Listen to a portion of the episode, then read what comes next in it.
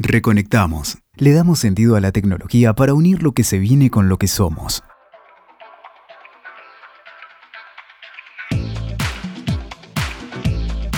Hola, bienvenidos. Soy Silvia Alguero y esto es Reconectamos, un espacio de diálogo en el que hablamos acerca de cómo la tecnología influye en la vida de las personas. Y hoy vamos a hablar de un tema muy especial, nos vamos a subir a la nube y para eso trajimos a Martín Prusansky. Él es responsable de Cloud de Movistar y también nos acompaña hoy María Belén Mulieri, que es licenciada en comunicación. Bueno, bienvenidos. Muchas gracias. Gracias, Silvi. Bueno, lo primero que vamos a hablar para la gente que no sabe, bueno, creo que casi todos sabemos qué es la nube, pero ¿qué es la nube, Martín? Es difícil la pregunta, ¿eh? yo no sé si todos sabemos. A mí me cuesta al menos responderla. Lo que sí puedo decirte es que todos hoy interactuamos con la nube. Digo, hoy nuestras comunicaciones suceden en la nube. Digo, cuando usamos el WhatsApp, digamos, estamos usando servicios de nube. Hoy nuestros consumos también suceden en la nube. Cuando escuchamos música, cuando miramos un video. Digo, casi todo pasa en la nube. Ahora, en concreto, ¿qué es la nube? Son servicios, digamos, aplicaciones que corren, digamos, en data centers muy, muy, pero muy grandes y que hacen que estos servicios, digamos, puedan funcionar en prácticamente cualquier tipo de dispositivo y con cualquier tipo de conexión. Ese es fundamentalmente el poder de la nube. Ahora, en concreto, ¿qué es? Hardware y software y conexión. Digo, con esas tres cosas, digamos, lo que tenemos, digamos, es una plataforma que permite que servicios de streaming de música, streaming de videos, de, herramientas, digamos, de comunicación puedan funcionar y permitirnos, digamos, interactuar con contenidos y personas. ¿Y ¿Todas las nubes son iguales o hay distintos tipos de nube? No, existen distintos tipos de nube. Digamos, hay, hay nubes, digamos, más seguras que otras. Hay nubes con mayor capacidad que otras nubes. Eh, hay nubes que están pensadas para determinadas aplicaciones, que pueden ser aplicaciones de empresas, digamos, pensemos por ejemplo en todo lo que tenga que ver con eh, aplicaciones de administración, de contabilidad. Hay nubes que están pensadas para distribuir contenidos de video, y son nubes que tienen algunas particularidades. Hay nubes que están pensadas para correr, digamos, eh, procesos, digamos, o Big Data o Machine Learning. Entonces, hay algunas particularidades en esa nube. Ahora, lo que está detrás de eso, digamos, cuando hablamos del hardware, de la conectividad y del software, es bastante parecido en general. Y bueno, no sé, Belén, si vos sí, eh, a mí me interesaría saber, así, ya que estamos charlando del tema de la nube, según tu criterio, ¿cuáles serían los beneficios de que una persona pueda empezar a utilizar la nube? Los cinco beneficios, por ejemplo, si lo tuviéramos que decir. Yo creo que el primer lugar es la disponibilidad, digamos. Hoy, digamos, y, siempre pienso, digamos, yo cuando empezamos las charlas muchas veces de, negocio, le digo, bueno, ¿cuántos de ustedes, digamos, a los que vienen a, a nuestras presentaciones, digo, tienen servicios en la nube? Y por lo general uno ve que uno, dos, tres, diez levantan la mano. Es más o menos, digamos, el 10%. Ahora, la segunda pregunta que yo les hago es, ¿cuántos de ustedes tienen servicios en la nube y no lo saben? Claro. Y ahí lo que aparece es que todos ya estamos interactuando con la nube y en general no lo sabemos. ¿sí? Todas las redes sociales suceden en la nube. Claro. Digo, casi todos los servicios que hoy consumimos digo, tienen un componente de nube. Son muy pocas las cosas que hoy digamos, no, no están en, en la nube. Entonces, la disponibilidad, por eso te decía, para mí es uno. La otra es la rapidez. Digo, una de las cosas que permite, sobre todo a aquellos que trabajan, digamos, con estos servicios, es poder disponer de esos servicios mucho más rápido que si tuvieran que eh, ocuparse de tener la infraestructura necesaria para montar esas aplicaciones. Entonces hay toda una capa, digamos, de, conocimiento y, de tiempo que antes se dedicaba y que se sigue dedicando, digamos, a la adquisición, por ejemplo, del hardware, a la instalación de sistemas operativos, a correr las aplicaciones, a definir las arquitecturas, que hoy son mucho más, más rápidas. Y eso hace que, digo, haya cada vez más empresas muy chiquitas que pueden disponer de servicios. Que uno dice, bueno, una cosa es streaming de video, una cosa es streaming de música, pero hoy, por ejemplo, hay bancos, banca online, que si yo les cuento cuántas personas son las que trabajan, son realmente muy pocas. ¿Y cómo hacen para, para trabajar y para operar? Básicamente porque están en la nube y la nube les provee un conjunto, digamos, de, de herramientas que además de las que yo les mencionaba, están por ejemplo las certificaciones, las que dicen esta nube está eh, certificada para dar servicios, por ejemplo, de banca, que son varias, ¿no? ¿no? No es solo una certificación. Que eso se relaciona con el tema de seguridad.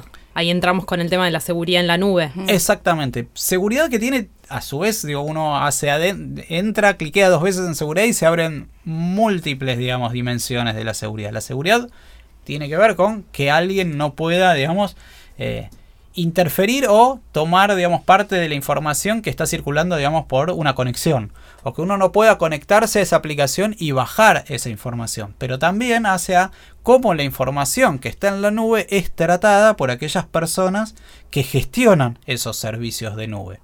Y no solo eso, sino cómo, además si hay alguien, un tercero, un cliente que en algún momento decide que esa información quiere saber dónde está, puede identificar en qué lugar de la nube está la información, digamos, de, uno como cliente.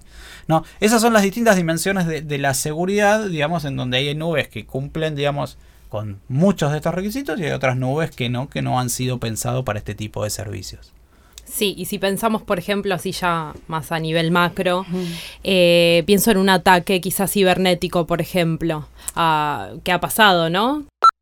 A ver, está pasando en estos momentos, digo, mientras nosotros estamos hablando, los ataques son cada vez más comunes, se llaman ataques de negación de servicio, en donde mucha carga de información, digamos, apunta, digamos, a determinados servicios, básicamente para, para tratar de dejarlo fuera de funcionamiento. Bueno, estas nubes, digamos, ahí de vuelta, encontramos nubes que tienen, digamos, herramientas para defenderse de esos tipos de ataque, y tenemos otras nubes, digamos, que no, que, o que no lo hacen de forma tan satisfactoria.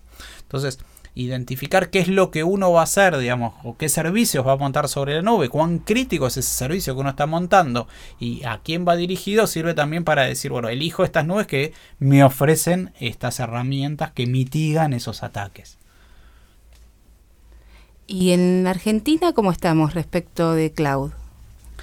En Argentina estamos, yo te diría como gran parte del mundo, digamos. Cuando uno mira, hay distintos informes, pero digamos, eh, los informes que destacan la adopción del cloud, digamos, hay uno, por ejemplo, de, de, que es una consultora muy conocida, dice que el país más importante en adopción de cloud es Estados Unidos que tiene un aproximadamente era un 56%, es decir, que el 56% de las cargas de trabajo de IT se ejecutan en la nube y no en data centers de empresas o un data center, digamos, de, una compañía de data center. Ahora, cuando salimos un poco de Estados Unidos, digamos que es tal vez, digamos, donde estos servicios de nube, digamos, se, se originaron o cobraron más fuerza, Digamos, el resto del mundo está más o menos parecido. Y ese más o menos parecido habla de entre un 5 y un 10% de adopción. Es decir, estamos recién empezando. Las empresas recién están viendo, digamos, cómo pueden subirse a, esa oleada. Y obviamente, digo, cada empresa tiene distintos caminos para hacerlo. ¿sí? Hay algunas empresas que deciden subir a la nube sus procesos más críticos, porque es donde tienen los costos más grandes y de esa manera tratan de optimizar. Y hay otras empresas que hacen todo lo contrario. Subo lo menos crítico porque estoy muy confiado y muy tranquilo en cómo lo tengo y no me animo, digamos, a probar algo nuevo directamente, digamos, con la parte de mi core business, sino que subo, digamos, eh, por ejemplo, el sitio web institucional y después, bueno, después voy a tratar de hacer e-commerce. Y después, bueno, ya si el e-commerce me va más o menos bien, lo voy a tratar de integrar con el sistema de administración y de logística. Y bueno, ya cuando no me di cuenta, tengo prácticamente, digamos, gran parte, digamos, de mis procesos de negocio sobre, digamos, infraestructura de nube. ¿Y cuál crees que sería el impedimento para que las empresas empiezan a acceder a la nube, digamos? Creo que hoy todas la están haciendo. Digo, no, no, no hay impedimentos grandes, porque de hecho, más bien hay incentivos cuando uno compara la solución de nube versus una solución tradicional, en la solución tradicional yo tengo que poner todo el dinero desde el inicio. Y tengo que tener además muy claro lo que quiero y tener muy claro, digo, cómo me va a ir. Porque finalmente la infraestructura que yo compro, digo, la tengo eh, que comprar en función de lo que voy a estar consumiendo de acá, por ejemplo, a un año o dos años. Porque si no, voy a tener que estar todo el tiempo comprando hardware y por ahí no es el dimensionamiento que yo necesito porque no todo escala de manera sencilla. Entonces, los servicios de nube lo que me permiten a mí es decir, bueno, planificar un mes. Y después voy viendo en función, digamos, del resultado que tiene, digamos, de lo que yo planifiqué, digo, cuánto se cumple y cuánto no. en términos de uso de esa infraestructura. Y puede pasar que me vaya mucho mejor de lo que yo pensaba. Y si me va mucho mejor, digo, es mucho más sencillo agregar servicios, digo, ampliar la capacidad que si tengo que salir a comprar algo, digamos, hardware. Y lo mismo al revés.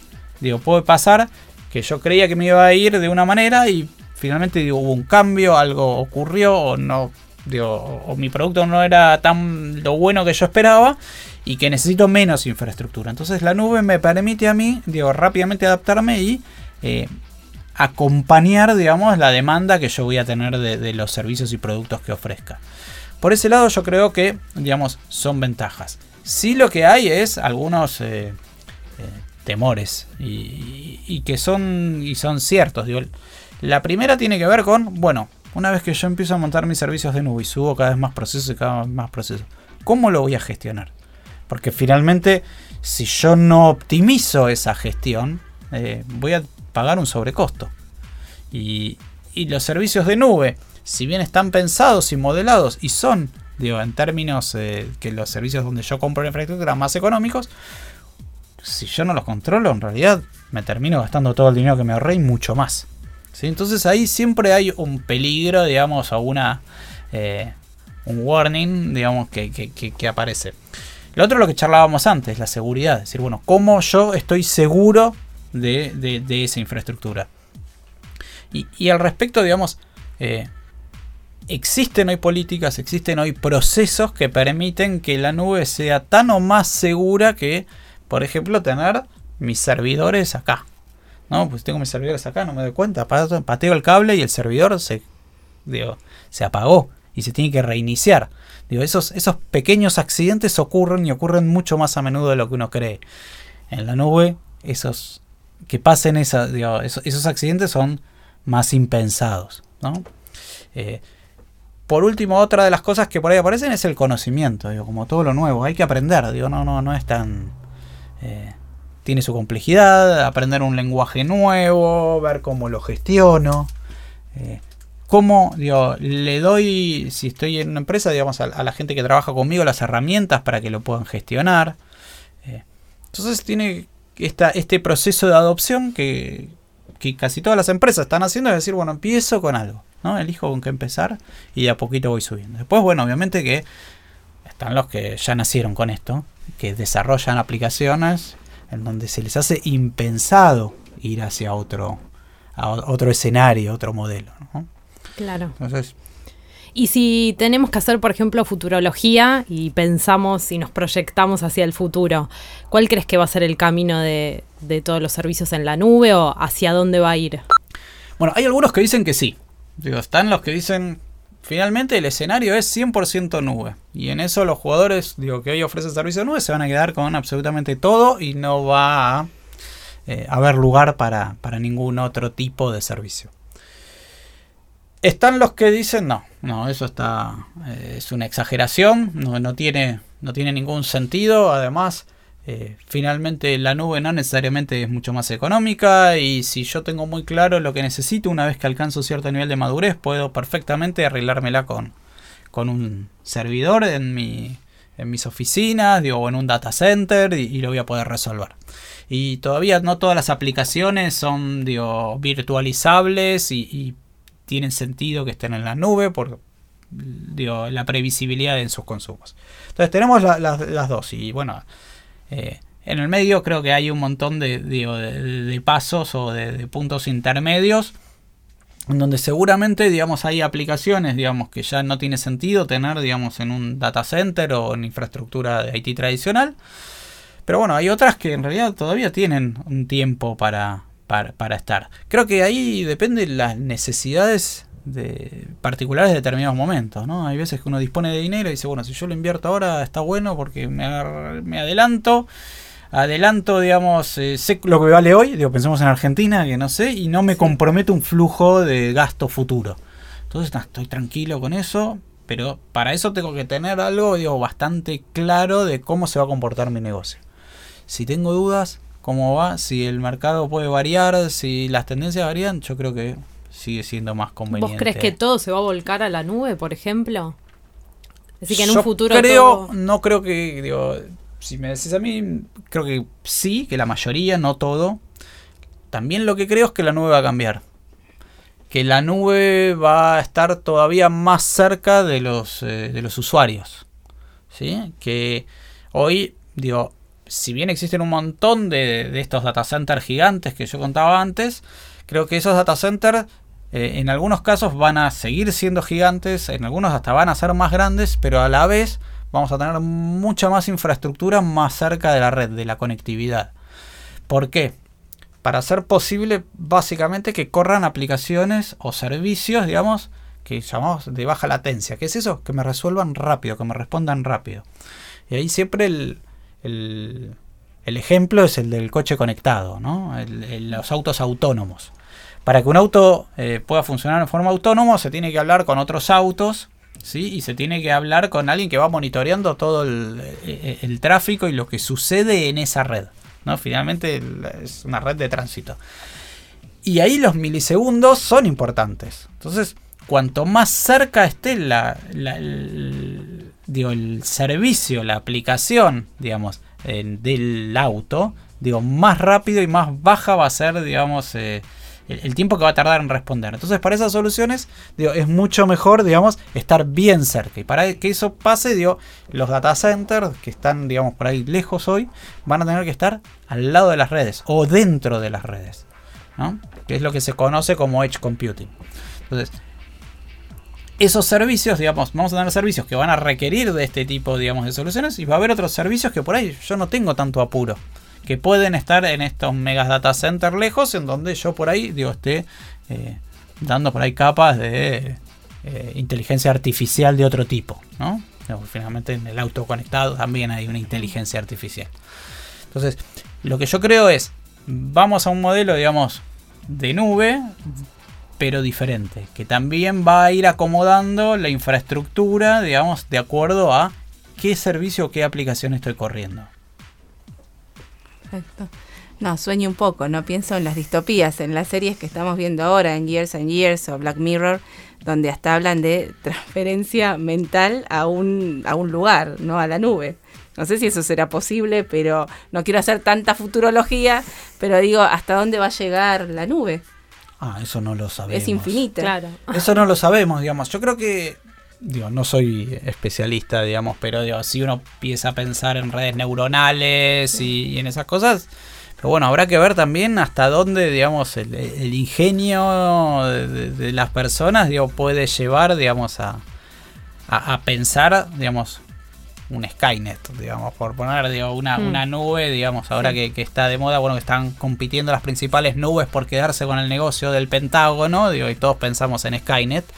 Eh, que es un negocio enorme, decir, bueno, finalmente digo, ¿quién va a controlar las nubes? Digamos? Eh, ¿No? Digo, en la medida que aparezca el machine learning, que aparezcan ciertas, eh, ciertas reglas y ciertas capacidades de darle, digamos, a, estos servicios de cierta autonomía, digamos, estas distopías, parece que se empiezan a, acercar a la realidad, ¿no? Y es que parecía tan lejano también poder guardar todo en un lugar tan abstracto, en un lugar que no es tangible, ¿no? Como la nube, que si bien están los data centers, se pueden tocar, e, existen, digamos, la información pasa a ser intangible.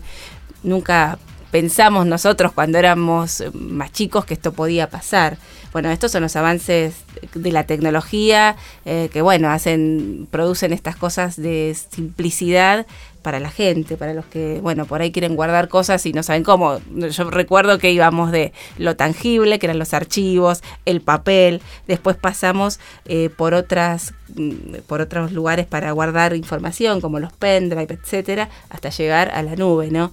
Fue todo un avance en muy pocos años. Sí, y, lo que hace finalmente, como casi todas las cosas, es que lo que nos plantean son problemas más eh, de índole moral. Y, por ahí esos problemas de índole moral que uno muchas veces eh, es uno el que se ve obligado a responderse, digo, eh, esas cuestiones donde uno tiene que optar. Digo, cuando uno empieza a pensar, digamos, en, estas, estas posibilidades, sobre todo digo, de machine learning o de toma de decisiones, lo que uno tiene que hacer es explicitarlas y en esa explicitación, digamos, lo que tiene que aparecer es hasta ciertos consensos, qué está permitido y qué no está permitido, digo, ¿no? Tengo un auto que se conduce en forma autónoma. ¿sí? Y tiene que tomar una decisión porque calcula que hay un choque inevitable. Hay una familia cruzando y podemos hacer dos cosas. El auto va y atropella a la familia entera o decide doblar y eh, por ahí lastimar al conductor. ¿Qué decisión toma el auto?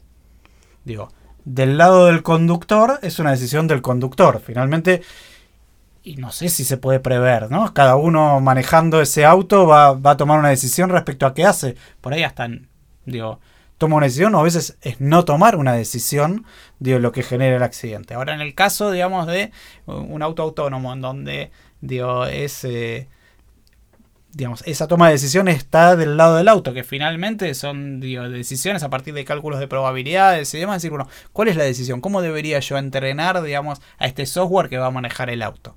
Digo, bueno, esos son eh, algunos de los dilemas morales que dejan de ser individuales en lo que cada uno hace, o a veces que ni siquiera es algo que uno pueda planificar, y pasan a tener que escribirse y escribirse y consensuarse como, como sociedad, digamos, ¿no? En algún punto. sí, me imagino con el tema bancos, que ya un poco estamos digitalizados, pero me imagino todo el tema que sea totalmente volcado hacia lo digital, digo, cuando eso ocurra, va a ser toda una revolución. Digo, por esto de los límites. No, y no sé. Eh, digo, todavía seguimos yendo a un lugar físico llamado banco. Digo, cuando esto ya no exista más. Sí, hoy, digo, yo creo que el banco como banco en esa sucursal va a desaparecer, digo, ¿no? Nadie quiere ir a esa sucursal del banco que es a la que íbamos. Lo que va a pasar, bueno, hoy ya los bancos hacen cafés para que la gente vienda, venga a espacios de coworking y demás. Ahora, lo más probable es que todo lo que hagas en el banco lo puedas hacer, digamos, con el teléfono en, el lugar que estés. Digo, si ya van a tener toda, toda la información de Belén que necesiten. Sí, tal cual. Digo, ¿qué le va a agregar? Bueno, te va a ver la, te va a mirar a los ojos, digo, ¿no? Claro, no, y otros peligros van a surgir, digo. Sí. Como todo aparejado a esto. Claro, siempre. El robo de identidad, digamos, que es algo que, ya está. Y de vuelta, y volvemos a la responsabilidad. ¿No? Es decir, bueno, ¿de quién es la. Si te roban la identidad, ¿de quién es la responsabilidad? Hasta ahora la responsabilidad parece que recae del lado del usuario. Es el usuario el que tiene que mostrar que le robaron la identidad y en principio, digamos, eh, digamos es el más afectado hasta que logra revertir. Cuando en realidad, digamos, en la banca tradicional, digamos, era responsabilidad del banco, que no había tomado los recaudos necesarios, digamos. Por eso ahí aparecen, digamos, yo creo que los servicios de nube generan, digamos, un replanteo general, digamos, de, bueno, cuáles son las formas de proceder, cuáles son los distintos puntos de, control, sobre todo para que uno como individuo en muchos casos, que tiene menos herramientas para defenderse, digo, no quede indefenso ante, digo, situaciones como estas. Claro, los nuevos peligros, entre comillas. Exactamente. Digamos. Bueno, y para ir cerrando, Martín, Belén, eh, ya que hablamos de nuevas habilidades en cuanto al trabajo, ¿qué es un arquitecto de nube?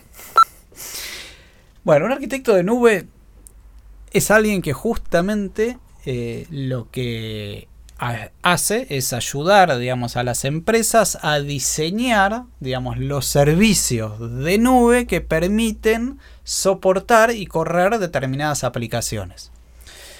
Pero ¿qué, particularidad tiene? ¿Es, ¿Es, un arquitecto o es un ingeniero en el sentido, digamos, más tradicional? Y más o menos, porque lo que, lo que tiene como habilidad, o al menos lo que cómo evolucionan hoy las nubes es, las nubes a la vez se van nutriendo de las necesidades de las aplicaciones, de hacer cada vez más sencillo que determinadas aplicaciones se integren con otras aplicaciones, que eh, se automaticen cada vez más procesos, ¿no? Si al principio eh, lo que un arquitecto hacía es decir, bueno, yo voy a dimensionar, necesitas una máquina virtual que corra con esta capacidad, que tenga este disco, que tenga, digamos, eh, esta, esta memoria y que se conecte con otras máquinas virtuales, lo que el arquitecto empieza a hacer es decir, bueno, por ahí esta decisión de qué máquina virtual, qué disco y demás, la podamos automatizar y ya no sea, digamos, eh, el, digamos, el definir esa infraestructura, sino que ya sea la aplicación que finalmente sea la que dispara el consumo de sistemas operativos, de infraestructuras. Y podemos dar un paso más todavía. Y por ahí esos servicios necesitan consultar o recurrir a consumos muy eh, fugaces de determinada infraestructura, por ejemplo, para conectarse con otra aplicación. Entonces, automáticamente, digamos, por determinadas reglas, que son servicios diseñados, digamos, se eh, generan, digamos, si querés, o se otorgan esos recursos adicionales. Es decir, cerrando, ¿qué es lo que hace el arquitecto de nube? Resolver cuáles son las infraestructuras y los servicios y, los, y el software, digamos, que necesita determinadas necesidades de una empresa. Y esas necesidades están por qué aplicaciones quieren correr. Y lo que hacen a la vez está el arquitecto que genera desarrollos que hace que muchas de estas cosas que anteriormente las hacía se hagan en forma automática. Con lo cual ahí nos conectamos ahí, bueno, pero en algún momento estas personas se van a quedar sin trabajo porque todo se va a ir automatizando. Y es difícil porque es una carrera en donde sí hay determinadas cosas que antes hacía un arquitecto de nube que ahora ha dejado de hacer pero hay otras que está haciendo para hacer posible que la deje de hacer. No sé si... Sí, sí, sí. Bueno. Y creo que eso es lo que va a pasar con el fin del trabajo. Indudablemente, digamos. Yo sé, porque digo, el, antes cuando yo comencé a trabajar, digamos, eh, empecé como cadete. ¿Y qué hacía como cadete? Me acuerdo que repartía pólizas de seguro. Bueno, hoy hace falta repartir las pólizas de seguro y ya no. ¿Sí? Igual algunas sí, pero digamos, no, no es una de las industrias más, más, modernas. Pero digo, muchas de las cosas que antes se distribuía, o, mismo en la compañía donde trabajamos, íbamos a un lugar donde dejábamos un bolsín que venía alguien y la llevaba a otro piso, y ese otro piso era un memo. ¿sí? Lo que se entregaba. Bueno, eso fue reemplazado por el correo. Es decir, la cadetería en algún punto desapareció. Seguramente hay menos gente. Ahora hay mucha más gente, digamos, hoy trabajando y resolviendo otro ritmo, otros temas que hacen que, digamos, que finalmente nos vayamos un poco como, como corriendo, digamos, el ámbito del trabajo, de qué es reemplazado y qué otras eh, tareas aparecen, ¿no? Y en eso, por ejemplo, gestionar eh, redes sociales. ¿A quién se le ocurrió eso? Podía ser un trabajo. Bueno, hay mucha gente que hoy vive de eh, gestionar las redes sociales para una empresa, para una institución. Con los arquitectos de nube pasa algo parecido. Hoy están muy en boga, son muy demandados, digo, ganan muchísimo dinero, pero su trabajo también va a ir cambiando. Algunas partes de su trabajo se van a ir automatizando y en aquellos arquitectos que logren generar mejoras seguramente van a seguir consiguiendo mucho trabajo. Bueno, y como cierre quería eh, algo, tomar algo que vos dijiste. Vos empezaste como cadete y después la vida te fue llevando y ahora estás, sos el responsable de cloud. ¿Qué te llevó a, apasionarte por, este mundo? ¿Cómo fue que descubriste que te encantaba y lo fuiste desarrollando? Y seguramente por error primero, pero después, digo, básicamente la tecnología siempre es alguna cosa que, me, gustó, que me pareció atractiva. Eh, no la tecnología por sí, en términos de decir, bueno, qué es lo que está en en esta solución, sino el impacto que tiene esa tecnología, digamos, e, en las personas, en la gente, en las organizaciones, en la manera que hacemos las cosas. Digo, como, eso genera una transformación, digo, es lo que a mí más me, me llama la atención. Y nada, aquí estoy, pero también por error. bueno. Bueno, Martín Prusansky, muchas gracias por haber compartido este espacio. María Belén, bueno, gracias. Encantada de tenerte cuando quieras y vamos a seguir encontrándonos en Reconectamos. Muchas gracias. Escuchaste. Reconectamos. WeToker. Sumamos las partes.